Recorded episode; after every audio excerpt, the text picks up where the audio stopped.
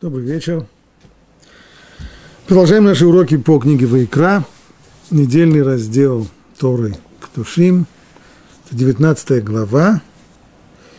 И два стиха в этой главе, 17 и 18, они привлекают наше внимание уже э, несколько уроков мы их посвятили. Так тоже сказано в этом отрывке – не питай ненависти к своему брату в сердце. Подробно-подробно мы объяснили все, что касается этого запрета на ненависть. Так, не питай ненависти к своему брату в сердце. Охех, тохех, это митеха, врот и то есть упрекни своего ближнего и не понесешь за него греха. Не мсти и не помни зло на сынов своего народа и люби ближнего своего, как самого себя. Вот этот текст очень известный. Вместе с тем он требует э, очень подробного разъяснения, и разобраться здесь нужно в деталях, потому что так уж обычно бывает. Чем более известные вещи, чем они ближе к тому, что называется прописные истины, тем они менее понятны. Таков э, закон природы, это не открыл, еще, еще Рамхаль, Месилат и Шарим это подчеркнул, так уж в мире заведено. Итак, наша тема сегодня – это начало 18 стиха «Не мсти и не помни злое, и будь злопамятным». Два запрета, две запрещающих заповеди есть здесь. В чем разница между местью и между злопамятством – Казалось бы, месть – это результат того, что человек помнит зло, которое ему э, было содеяно. Говорит Раши, не мсти. Если один человек говорит другому, дай мне на время твой серп, а тут ему отказывает. На завтра второй, тот, который отказался поделиться, дать, дать свой серп попользоваться, тот уже говорит первому – и не дашь ли ты мне на время попользоваться твоим топором? А первый отвечает, не дам, потому что ты не дал мне. Это будет? Что я тебе, фраер? Ты мне не даешь, и я тебе тоже не даю. Вот это называется месть. А что такое помнить зло, злопамятство? Если один человек говорит другому, дай мне на время твой топор, одолжи мне, пожалуйста, топор свой. Тот ему отказывает. А на завтра второй говорит первому, тот, кто отказал, говорит, «Э, дай мне твой серп попользоваться, одолжи. А первый отвечает, пожалуйста, бери. Я же не такой, как некоторые, которые не дают свои топоры. Вот это называется злопамятность. То есть человек здесь хранит в сердце вражду, хотя и не мстит. Вот эта разница между двумя запретами. В первом случае пример, который наши нам нарисовал. И нам придется здесь задать себе серьезный вопрос. А это только один из примеров или это больше, чем пример, а определение этого запрета? То есть пример этот дает нам здесь, во-первых, он в узкой сфере, в сфере материальных отношений был дан. Это первое. То есть э, человек мне не одолжил, за это я ему не одалживаю. А если мы выйдем за рамки – материальной сферы, там будут те же законы или нет, или там что-то изменится. Это первый вопрос, который придется обсудить. Второе, речь здесь идет о человеке, не о том, кто сделал зло, а о том, кто только отказался сделать мне добро. Значит, он отказался сделать мне добро, одолжить мне свой серп, и за это я ему отказываю тоже в добре, не делаю ему добро, не одалживаю ему свой топор. А если человек не просто не согласился сделать мне добро, а сделал мне зло, гадость мне сделал, может быть, тогда будут другие законы? Может быть, тогда может, а может, мне тогда уже разрешат ему мстить или нет? То есть, снова все это сводится к общему вопросу. То, что Раши привел, это только пример, один из примеров, это называется простой бытовой пример, э, не, в, не, не, не касаясь каких-нибудь драматических э, других ситуаций, либо это пример определяющий, то есть пример, на котором мы, с помощью которого мы и определяем этот запрет. Ну и помнить зло. помнить зло – это когда человек никоим образом не мстит. Он готов сделать добро даже тому, кто отказался делать ему добро, но при этом он напоминает. И снова у нас будет вопрос.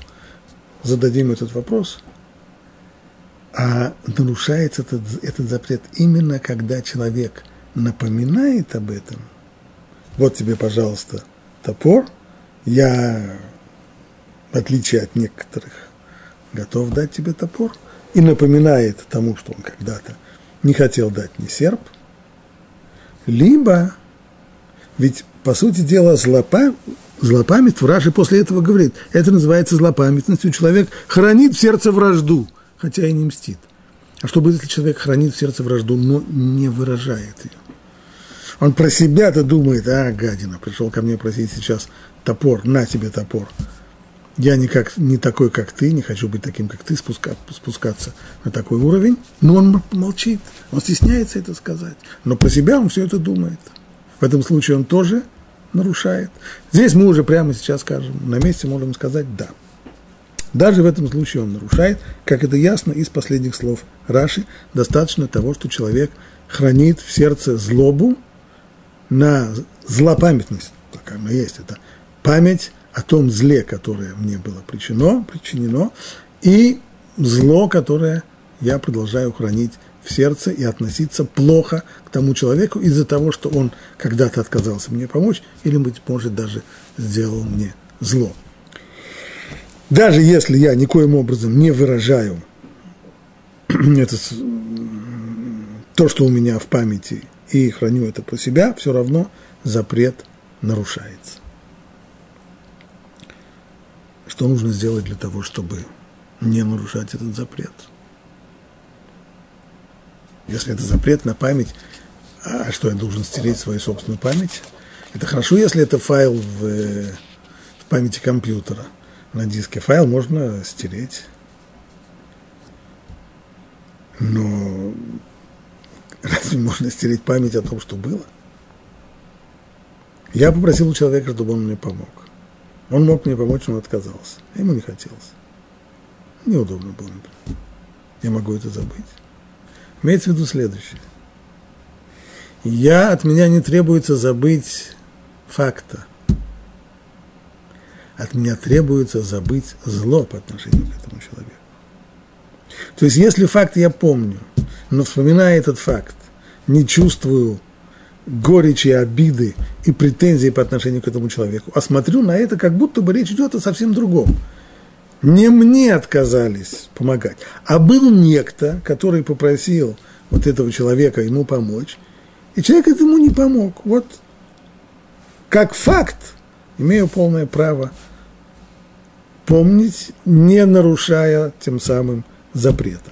Запрет нарушается только тогда, когда к факту вместе с фактом хранится в моей памяти и отношение к этому человеку. Отрицательное. И каждый раз, когда он будет ко мне обращаться, тут же будет вспоминаться, ага, когда-то он отказался мне помочь. Вот это вот запрещено. Нужно сказать, что э, комментаторы расходятся между собой есть спор по поводу смысла этой заповеди, смысла этого запрета. Иными словами, почему Тора запретила мстить?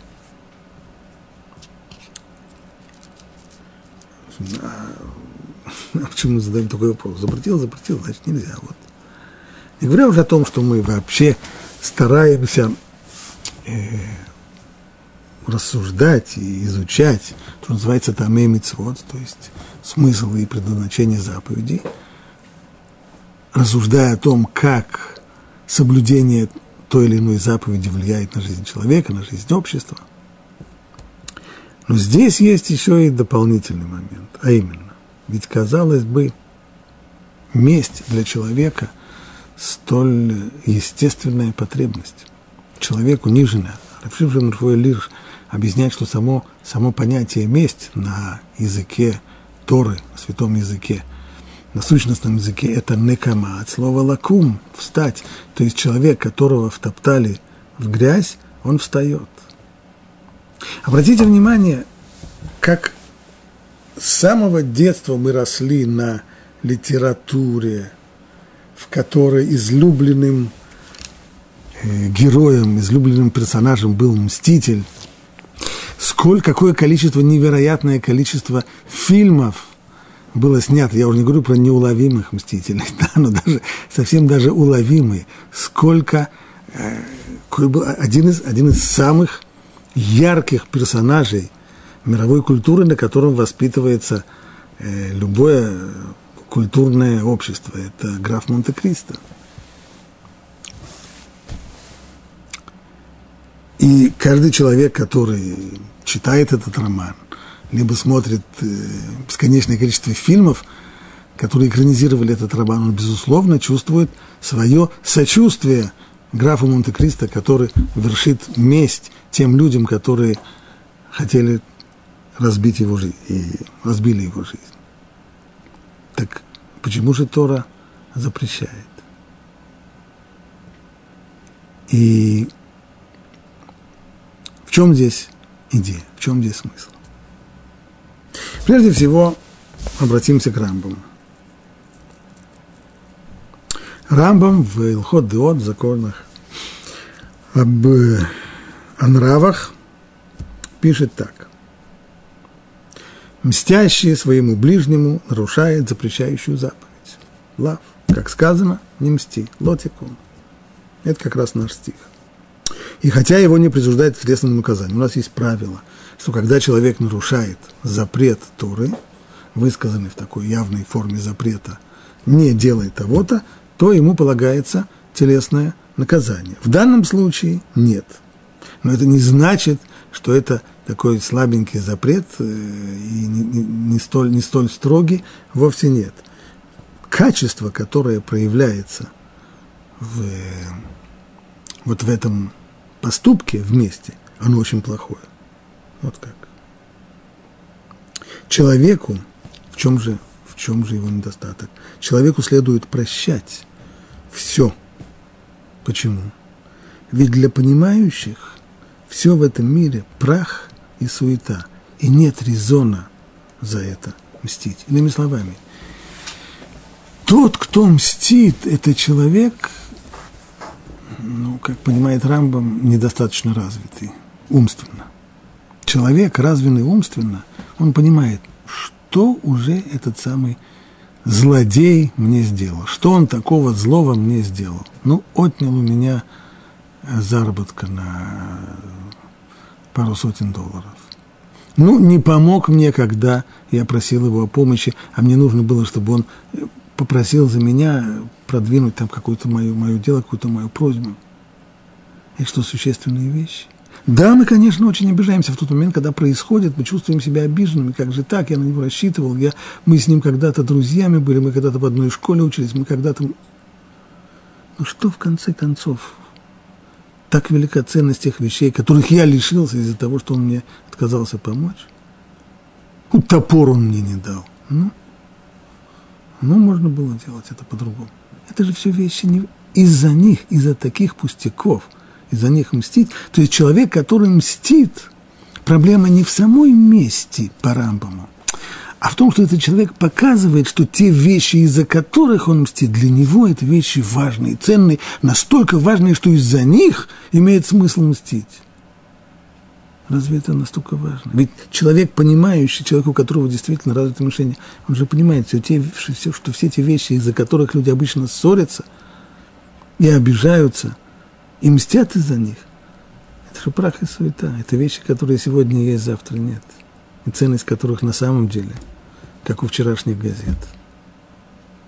Что значит мстить, продолжает Рамбом. Например, один человек просит у другого одолжить заступ, тот ему отказывает, а на завтра отказавшему самому понадобилось одолжить заступ у соседа. А тут ему отказал, сказав, я не дам тебе так же, как ты не дал мне когда-то. Вот такой человек мстит.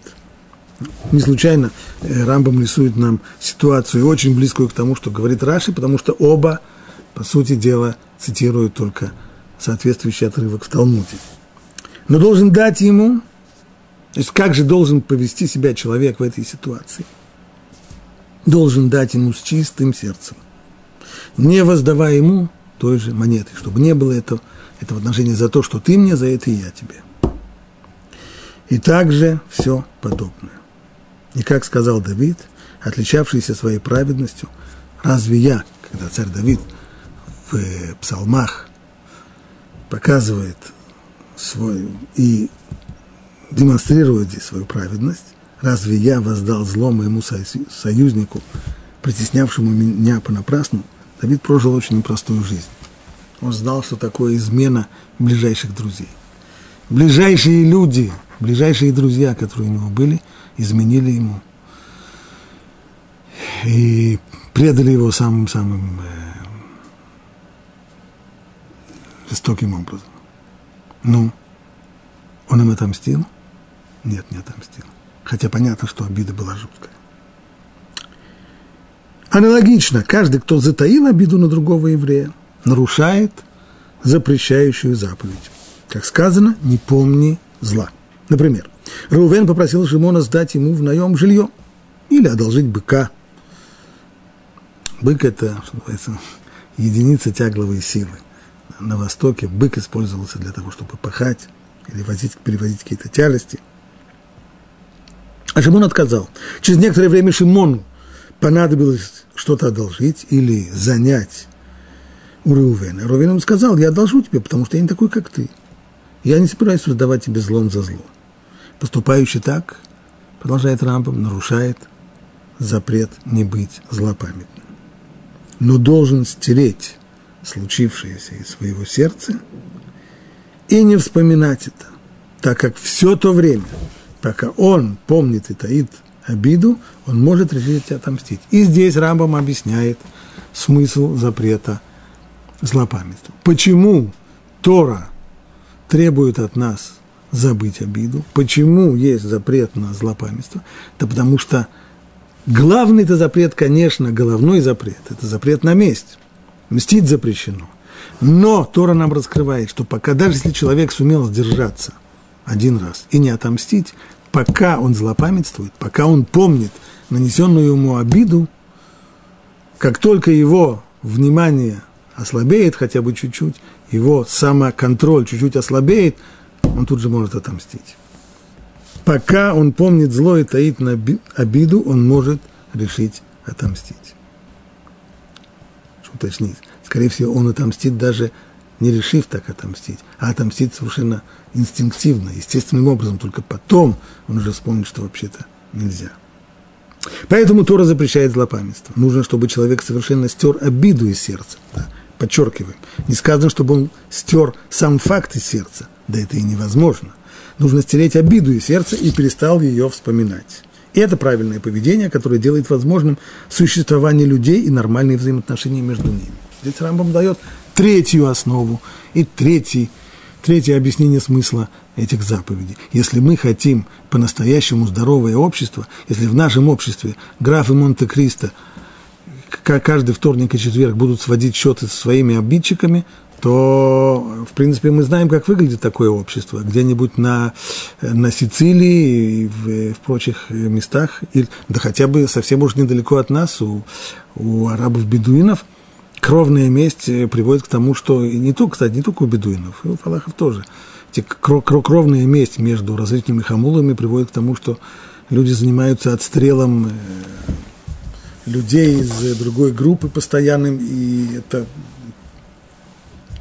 эти кровавые события, они не дают нормально существовать в человеческом обществе.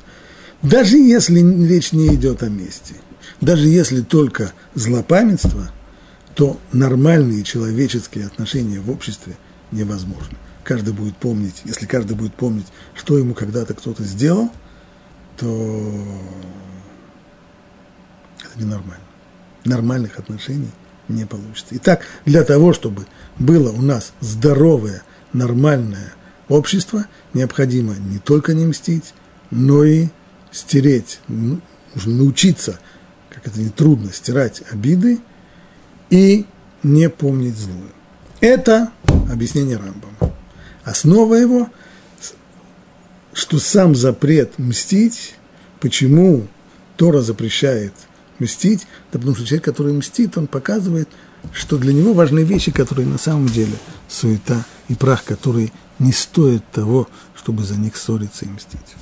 Сефер Ахинух, которые обычно следуют за Рамбамом, прежде всего в логических установках. Но здесь, в объяснении смысла заповеди, он дает свое объяснение.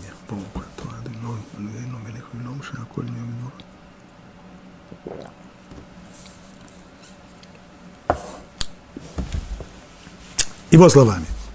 Одна из основ заповеди заключается в том, чтобы человек уяснил и принял к сердцу следующее правило. Все, что случается с ним, будь то добро или зло, приходит к нему от Бога. А от руки другого человека, его ближнего, с ним ничего не случится, если на то нет воли Всевышнего.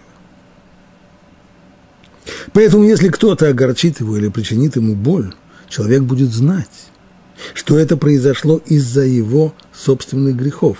И таким образом Всевышний наказал его. Вследствие этого человек не будет думать о том, как бы отомстить обидчику, сознавая, что он не является-то причиной его невзгод. А что является причиной его невзгод? Его собственный грех, за который он должен понести наказание. А человек, который ему делает гадость, он просто здесь выполняет некую миссию, возложенную на него свыше. То есть Сефер Ахину говорит, дело не в том, что человек должен сказать себе, ну что же, что уж мне мстить этому человеку, ну из- из-за какой-то ерунды, из-за какой-то суеты и праха, из- за копеечного дела, что мы будем... Нет, дело не в этом. Дело совсем в другом. В том, что человек должен посредством исполнения заповеди себя воспитывать. Это последовательная линия э, автора Сефера Хинух в объяснении смысла заповедей. А именно, заповеди даны для того, чтобы человек, исполняя их, воздействовал тем самым на себя в нужном направлении. Ахарей пеулот нимшахот аливавот. Человек не может практически не теоретически может, но практически не может изменить себя, перевос, занимаясь перевоспитанием вот, э, через внушение каких-то определенных истин и так далее.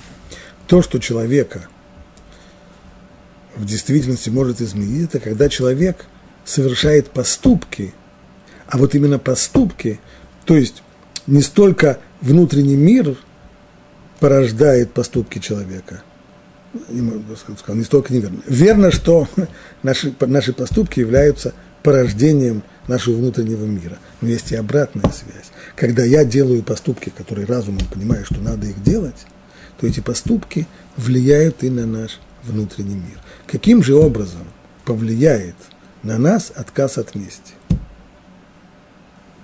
Говорит Сефер Ахинух так. Человек, который мстит, планируя месть, а для многих людей является наслаждением само даже планирование мести. Как раз вспомнил сейчас, что кто-то записал, кто-то из соратников записал со слов товарища Сталина, когда его спросили, какое самое большое удовольствие в жизни, он сказал, это когда есть враг, это выбрать момент, когда можно ему отомстить, то есть момент, когда тот не способен к самообороне, нанести вовремя удар и лечь спать. Вот оно удовольствие. Вот оно наслаждение в жизни.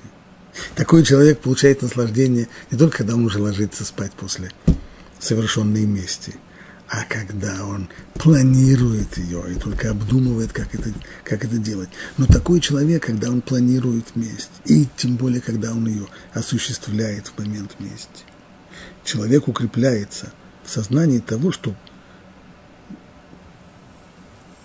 виноватым в его бед, беде является тот самый человек, которому хочет отомстить. Он причина моего горя. Он причина моей беды. Но разве же это так? Миром управляет Творец мира. И если что-то произошло в мире, значит, произошло потому, что он хотел. Ведь от руки другого человека, его ближнего, с ним ничего не случится, если на то нет воли Всевышнего. Человек, который отказывается от мести, не дает волю своему стремлению отомстить, он тем самым капает себе на мозги внедряя мысль о том, почему я не мщу этому человеку. Да потому что он только орудие в руках проведения. Как говорили мудрецы, человек не должен быть собакой. Собака, которую хозяин побил палкой, потом, когда хозяин уходит, собака, собака набру, может наброситься на эту палку и сгрызть ее. Но не палка же ее побила, хозяин ее побил. Когда мы мстим, когда мы помним злое, планируем месть и реализуем ее, то мы тем самым ведем себя как собака, которая набрасывается на палку. Когда мы отказываемся мстить, то тогда за палкой мы уже видим руку того, кто держит эту палку. Здесь хочу сделать паузу, потому что на самом деле то, что пишет Сефер Ахинук, совсем нетривиально. Его главная теза, что я должен укрепиться в сознании того, что если со мной произошла беда, если кто-то мне сделал, какой человек мне сделал гадость, сделал мне гадость, но нужно понимать, что не он причина этого. А если он сделал гадость, это значит только потому, что на то была воля Всевышнего. Стоп, стоп, стоп. Но ведь человек свободен в своем выборе. Разве Всевышний лишил его воли, надоумил и натолкнул его на то, чтобы мне сделать гадость? Предположим, эту гадость я заслужил. Будь то наказание, будь то испытание, будь то самые-самые могут быть различные причины, по которым Всевышний считает, что мне нужно перенести какую-нибудь неприятность или даже беду. Для этого должен быть э, посланец. Много посланцев Всевышнего. Но ведь человек-то свободен в своем выборе. Если человек сделал мне гадость, разве это потому, что Бог его послал на это, а не потому, что он это выбрал? Это правильный вопрос, но ответ на него будет такой. То, что человек посланец Всевышнего, и то, что он свободен в своем выборе, не противоречит. Хотя на первый взгляд это как это может быть? Не противоречит. Всевышний не лишает человека свободы выбора. Он пользуется поступками человека для того, чтобы проводить свои цели и интересы. Всевышний управляет миром при помощи ошибок людей и при помощи их грехов. То есть человек, который делает гадость, он грешник он выбрал неправильно. Он выбрал сделать гадость. Это его личный выбор, и он за него понесет ответственность. Но доколе было у него желание сделать гадость, то Всевышний усмотрел как раз, ага, мне-то нужно, как раз мне-то полагается по какой-то причине понемногу, почему-то пострадать, так вот как раз гадость, которую тот собирается сделать, она как раз очень подойдет для того, чтобы мне хлопнуть по голове, потому что надо. Ведь если не хотел бы Всевышний, считал бы, что не нужно мне бить по голове. Не полагается мне по какой-то причине бить по голове. Снова могут быть самые разные причины, почему. Так у этого человека не получилось бы, он бы промахнулся. Он, может быть, постарался бы, он выбрал бы, сделал бы свой выбор, он захотел бы сделать гадость. Но в последний момент она бы не получилась. Что-то бы помешало. Миллион возможностей. Если бы мы знали, сколько всяких гадостей, которые люди планируют сделать с нами, не случаются. Мы знаем только о тех гадостях, которые реализуются, которые получаются, а сколько, сколько раз что-то пролетает мимо. Так что взгляд этот, он правильный. В скобочках будет сказано, есть мнение э, Урахаим, который считает, что это не так, что если человек собрался сделать, исходя из своего выбора, гадость другому, то Всевышний ему не помешает. Но абсолютное большинство авторитетов так не считают. И, как и пишет здесь Сефер Ахинух, коли кто-то сделал мне гадость, значит, на то была воля Всевышнего, который позволил ему сделать эту гадость, которую он решил сделать по своему собственному выбору. Всевышний не лишал его выбора, а воспользовался его свободным выбором, воспользовался его грехом для того, чтобы хлопнуть меня по голове. И такому пониманию, говорит Сефер Ахинух, безусловно, помогает то, что сказал царь Давид. В книге Шмуэля, второй книге Шмуэля, там описывается очень трагическая страница в жизни царя Давида, когда против него восстал его собственный сын Авшалом. И это восстание на первом этапе было настолько удачным, что Давиду пришлось с горсткой своих гвардейцев покинуть Иерусалим и спасаться бедством, э, бегством. Пишет пророк, что по дороге, когда Давид и его воины уходили из Иерусалима, вслед за Давидом бежал человек из колена Беньямин, Шим'i бен Гера, который, очевидно, питал ненависть к Давиду за то, что тот сменил на посту царя Израиля Шауля, человека из семьи, из колена Беньямин и из семьи того Шими бен Гера. И вот написано, что Шими бен Гера бежал вслед за царем, поносил его, проклинал его, бросался в него камнями. Один из воинов Давида обнажил меч и попросил царя разрешения, если позволит э, сделать так, чтобы он замолчал, оскорбляет царя. Сказал ему царь Давид, и сказал Давид Авишаю и всем своим слугам, если уж мой сын, который вышел из моих недр, он ищет моей смерти, то уж тем более этот Бениаминин. То есть, если уж Всевышний допустил, чтобы мой собственный сын против меня восстал, что вы уж хотите от, от других людей? Оставьте его. Пусть ругает. Верно, Бог повелел ему. Если он ругает, если он проклинает, если он поносит меня, если он обливает меня грязью, значит, Всевышний не имеет против того ничего. Поэтому что я буду ему мстить?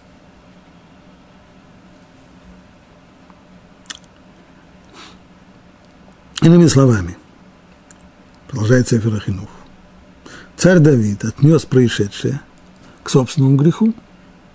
То есть, если меня, царя, поносят и проклинают, ведь, э, безусловно, это связано с еще с одним событием. То, что в моем собственном доме бунт, то, что против меня есть восстание, то, что мне приходится спасаться бегством, значит, я этого заслужил. Очевидно, я заслужил и, и, и ругательство, и проклятие тоже.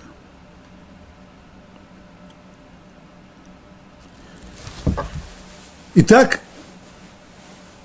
объяснение Сефера Хинух, в чем смысл запрета на месть, не в том, что нельзя проявлять, э,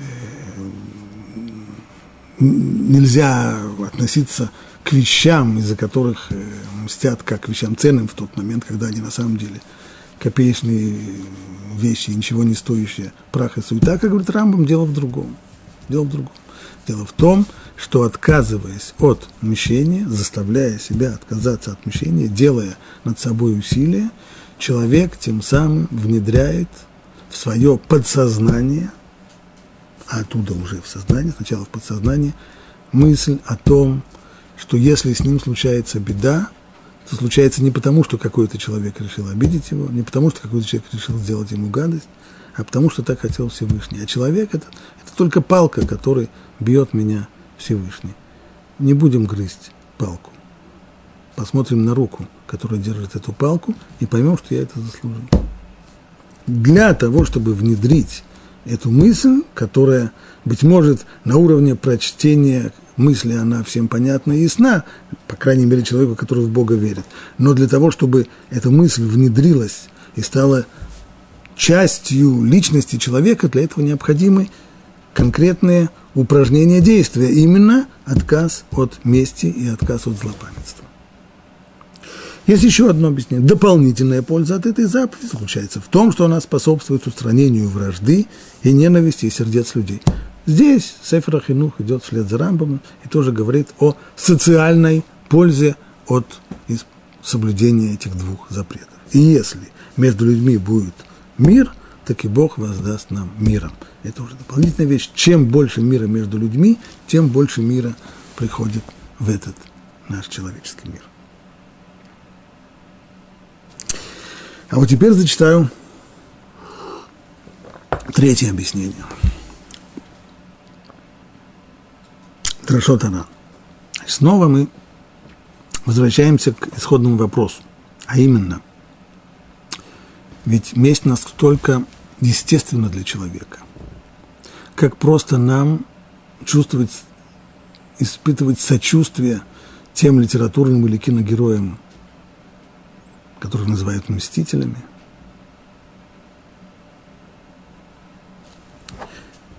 Ведь действительно не случайно снимается такое огромное количество кинофильмов про мстителей, потому что э, именно потому что человеку легко сочувствовать этому главному герою, поэтому такие фильмы смотрятся с, со вниманием и с удовольствием. Это с одной стороны. С другой стороны, если все-таки, несмотря, ну, можно себе представить, да, это для человека естественно, но Тора хочет, чтобы мы встали над своей природой, возвысились над своей природой. Не все, что естественно, хорошо. Есть и вещи, которые естественны, но Тора их запрещает, несмотря на всю их естественность. Но если так, то почему, восхваляя Всевышнего, наши пророки и псалмопевец рисовали Всевышнего как мстящего? В песне, которые, которые сыны Израиля пропели у стоя на берегу моря, в котором утонула конница фараона и его боевые колесницы. Как там называется Всевышний? Кель накамот Ашем, кель накамот уфе. Кель накамот. Бог мщения. Бог отмщения.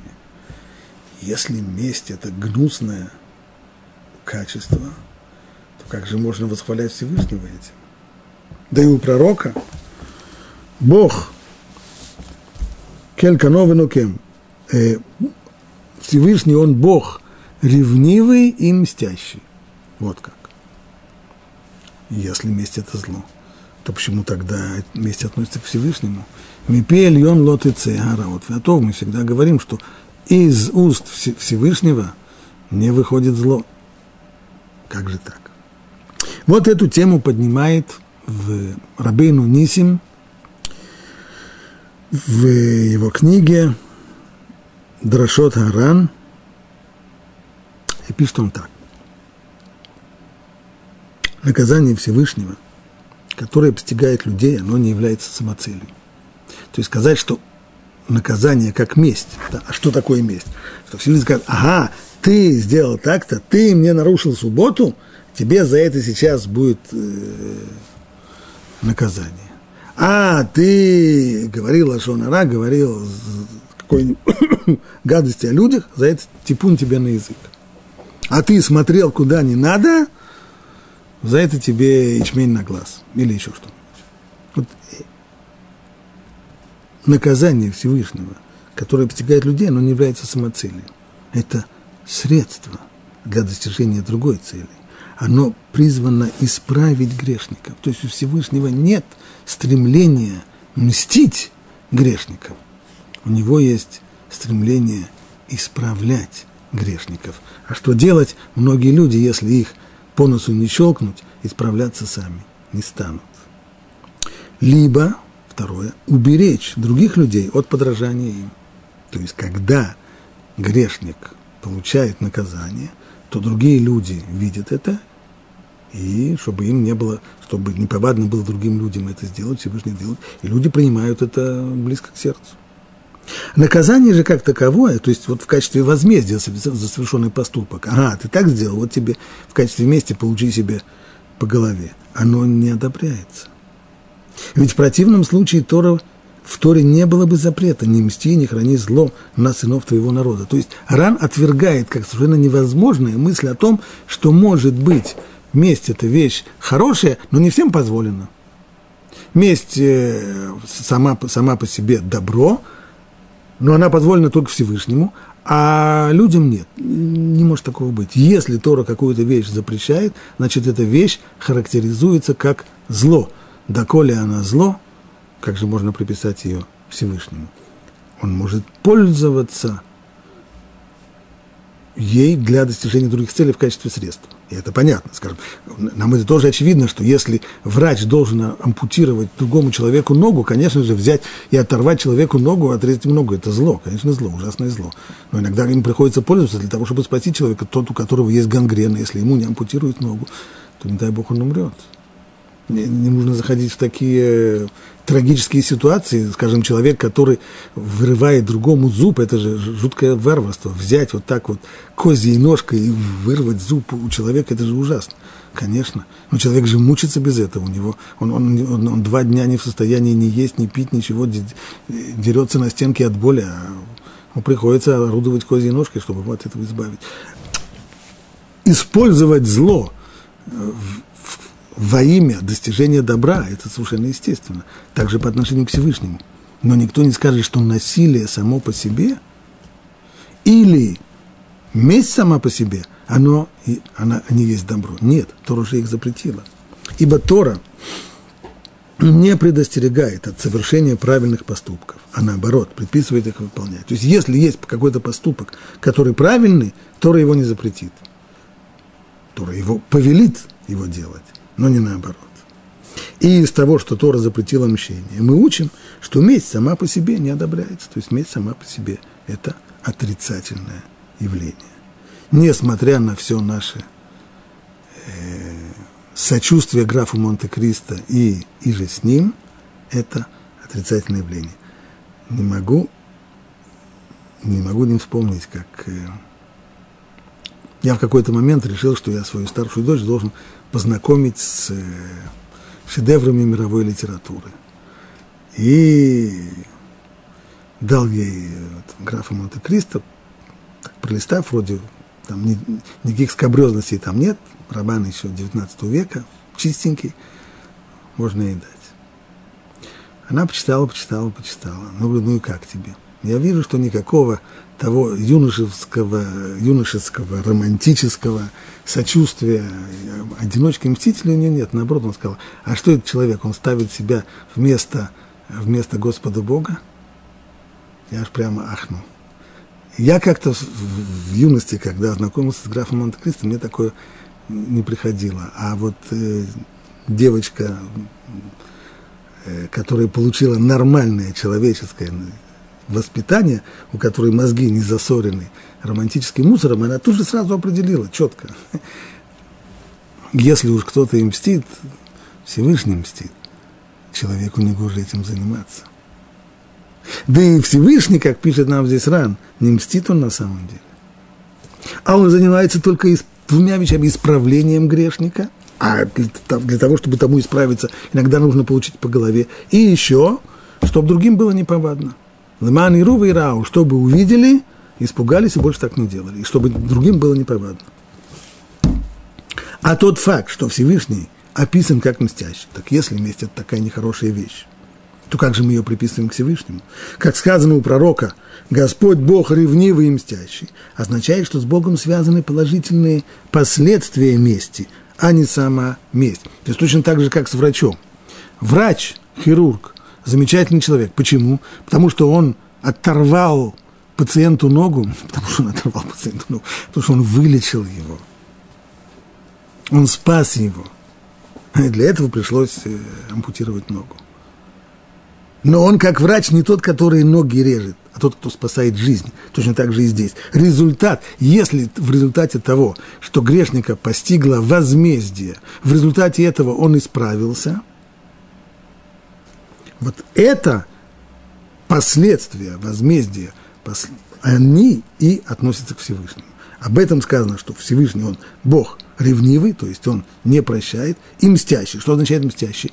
Он дает возмездие человеку с тем, чтобы исправить его.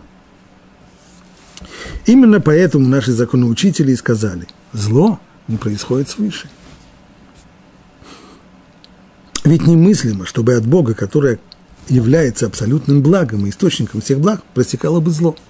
А там, где Всевышний пользуется жесткими мерами и возмездием для исправления, от него исходит не зло, от него исходит добро исправления. Оно достигается жесткими мерами. Там, где, невозможно, там, где недостаточно более мягких мер. Но все, что происходит от Бога, в конечном итоге порождает благо. Поэтому Всевышний всегда наказывает человека в этом мире, либо с целью исправить самого грешника и пробудить его вернуться с порочного пути. То есть, когда человеку посылаются испытания, когда ему посылаются трудности, беды и невзгоды, для чего они посылаются? Чтобы человек почесал себе в затылке и сказал, стоп, стоп, стоп. Почему это со мной такое-то случается? Чем я заслужил? Может быть, Всевышний тем самым мне намекает, что я не, мягко говоря, не прав. И это для человека, который способен так отреагировать, для него это начало исправления. Либо в случае, если грешник не хочет исправиться, тогда хотя бы, по крайней мере, для, ради исправления других людей. Бывает, что грешник, он упорствует, несмотря на то, что с ним случаются неприятности одна за другой. Он каждый раз говорит, а это случайно, а это само по себе, а это... И, и вообще я, мне очень хочется, я не, не могу так иначе. Но с ним уже делать нечего. Тогда зачем же его продолжают постигать беды? чтобы другие увидели. Чтобы другим не повадно было, чтобы они не были грешны подобно ему. Все это замечательное объяснение, говорит Рана, но хорошо по поводу наказаний в этом мире, которые по сути дела не наказания, а которые по сути дела это либо предупреждение, звоночки человеку, звоночки ему о том, что он должен исправиться, либо на его примере пока, показательные действия для того, чтобы другим не было повадно. Значит, это не наказание. Но ведь мы знаем, что есть еще наказание и после смерти человека в мире душ, в грядущем мире после смерти. А это зачем? А это разве не месть? Однако неверно предположить, что такого рода наказание ожидает человека и в грядущем мире. Ведь там-то душа уже не получит дальнейшего исправления. В грядущем мире после смерти ничего уже исправить нельзя. Исправить можно только при жизни. И здесь, если человек получил такой звоночек, если у него вдруг, после того, как он поглядел, куда не следует, нагляделся, у него выскочил, у него появился ячмень, или у него стали глаза слезиться, или еще что-нибудь, или очки разбились, или... Здесь-то человеку звоночек, намек, ты глаза-то прибереги. Или если человек после того, как гадости говорит, у него типун на языке выскочил. Это может быть в этом мире, когда человек может исправить, но в предыдущем мире, после того, как человек уже умер, ничего уже исправить нельзя. Все уже сделано. Останется навеки человек – останется навеки в том состоянии, в котором покинула душа его тело. После смерти изменить ничего нельзя. Также немыслимо, чтобы наказание в грядущем мире было призвано исправить других людей. А может быть, тогда это для того, чтобы другим было неповадно? Нет, потому что то, что происходит с человеком после его смерти, никто не знает. Скрыто это от глаз людей. Поэтому эффект этот здесь не работает – поскольку это скрыто от обитателей этого мира и не видно им. И поскольку наказание как самоцель не угодно Всевышнему, что осталось тогда объяснить? Если это не для исправления, если это не для того, чтобы другим неповадно было, тогда что остается? Месть сделал такую гадость, получая хотя бы в грядущем мире. Но мы сказали, что месть немыслима, поскольку это зло немыслимо ее отнести к Всевышнему, то мы вынуждены заключить следующее. Наказание в будущем мире это естественное явление. Они постигают душу сообразно ее сущности в соответствии с ее проступками в этом мире. То есть это не наказание. Что такое наказание? Наказание – это административная реакция на совершенное преступление. Вот есть власть, власть, предположим, э, постановила, что вот по этой улице здесь одностороннее движение с севера на юг, а кто поедет с юга на север, ему полагается наказание. Какой штраф? Или вообще права отберут, или не знаю что. Это наказание. Но если человек пришел к доктору и говорит, знаете, доктор, у меня чего-то так если в последнее время плохо чувствует. Доктор ему говорит, после того, как он его обследовал, вам ни в коем случае нельзя есть, э, у вас язва, вам ни в коем случае нельзя есть острого, жареного и жирного. Через неделю человека приглашают на день рождения к лучшему другу, и он там хорошо заложил воротник, и поел жареного, и жирного, и, конечно же, острого. И после этого он мучается, катается, почти по полу катается от боли. Что мы скажем, что это врач наказал его за то, что тот его слушался. Врач сказал тебе не есть жирного, а ты ел. За это тебе наказание. Врач сказал тебе не есть острого, а ты съел. Вот и получай боли. Это не наказание. Это просто естественный результат того. Врач, зная, для этого он учил медицину, зная ситуацию, понимая, что у человека есть язва, предостерегает его. И если эти предостережения человек не соблюдает, то тому есть естественные последствия. Точно так же в заповедях, в каждой заповеди есть два аспекта. С одной стороны, каждая заповедь – это царский указ. Всевышний сказал, не делай так, не нарушай субботы, не ешь свинины, не лги, не мсти. И если человек нарушает, то ему полагается наказание. Наказание в этом мире, смысл его, говорит Ран, в том, чтобы человека подтолкнуть к исправлению, помочь ему исправиться, либо для того, чтобы другим неповадно было. Но то, что происходит в грядущем мире, не есть наказание вообще. И называется оно наказанием только, это заимствованное просто выражение такое. А по сути дела это естественный результат, подобно тому, как человек, который съел испорченную пищу, у него будет несварение желудка, а если у него есть язва, и он ест острую пищу, у него будет боль. Это естественно. Точно так же здесь. Каждая нарушенная заповедь, она отравляет душу человека, не тело, а его душу. Только пока человек живет в этом мире и тело застилает от нас душу, так что нельзя в нее заглянуть, человек даже не знает, что у него там есть. Но когда он после смерти избавляется от тела, вот тогда все эти язвы и пороки, которые он нажил, они-то и отравляют ему существование в мире. Душ после смерти. Это не наказание, а это естественный результат поступка. Наказание в будущем мире – естественное явление. Они постигают душу сообразно ее сущности в соответствии с проступками в этом мире. И как нереально, чтобы человек, который отрезал себе часть собственной плоти, не чувствовал боль, если кто-то себе э, отрезал ухо, то, естественно, ему будет болеть. Также невозможно, чтобы человек, взбунтовавшегося против Бога и умершего ослушником, то есть он не, не успел раскаяться, не сделал шву, не раскаялся – в своих проступках, не постигнет беда, наказание в грядущем мире. Наказание снова, только заимственное выражение, говорит по сути дела, это наказание. Итак, месть сама по себе отрицательно, это зло, зло по сути, Всевышнему его приписать нельзя, и если и упоминается в каких-то стихах Всевышний как Бог мстящий, это имеется в виду только о результатах, о последствиях мести человеку в этом мире. То есть, если человек благодаря тому, что Всевышний ему послал э, наказание, в результате этого он исправился, то а вот эта часть именно исправления при помощи жестких средств, оно и приписывается здесь Всевышнему. Все это мы говорили сегодня о сути запрета на месть, о его смысле этого запрета, на месть и запрет на злопамятство. Выяснили мы, что несмотря на то, что стремление человека к отмщению, оно, естественно, все-таки это зло, которое Тора запретила, нам придется еще оговорить целый ряд конкретных ситуаций, разъяснить, в каких случаях действия человека расцениваются как месть, в каких нет – поговорить и о вопросе о злопамятстве, и разобрать конкретные, конкретные примеры. Но все это уже будет сделано с Божьей помощью на следующем уроке.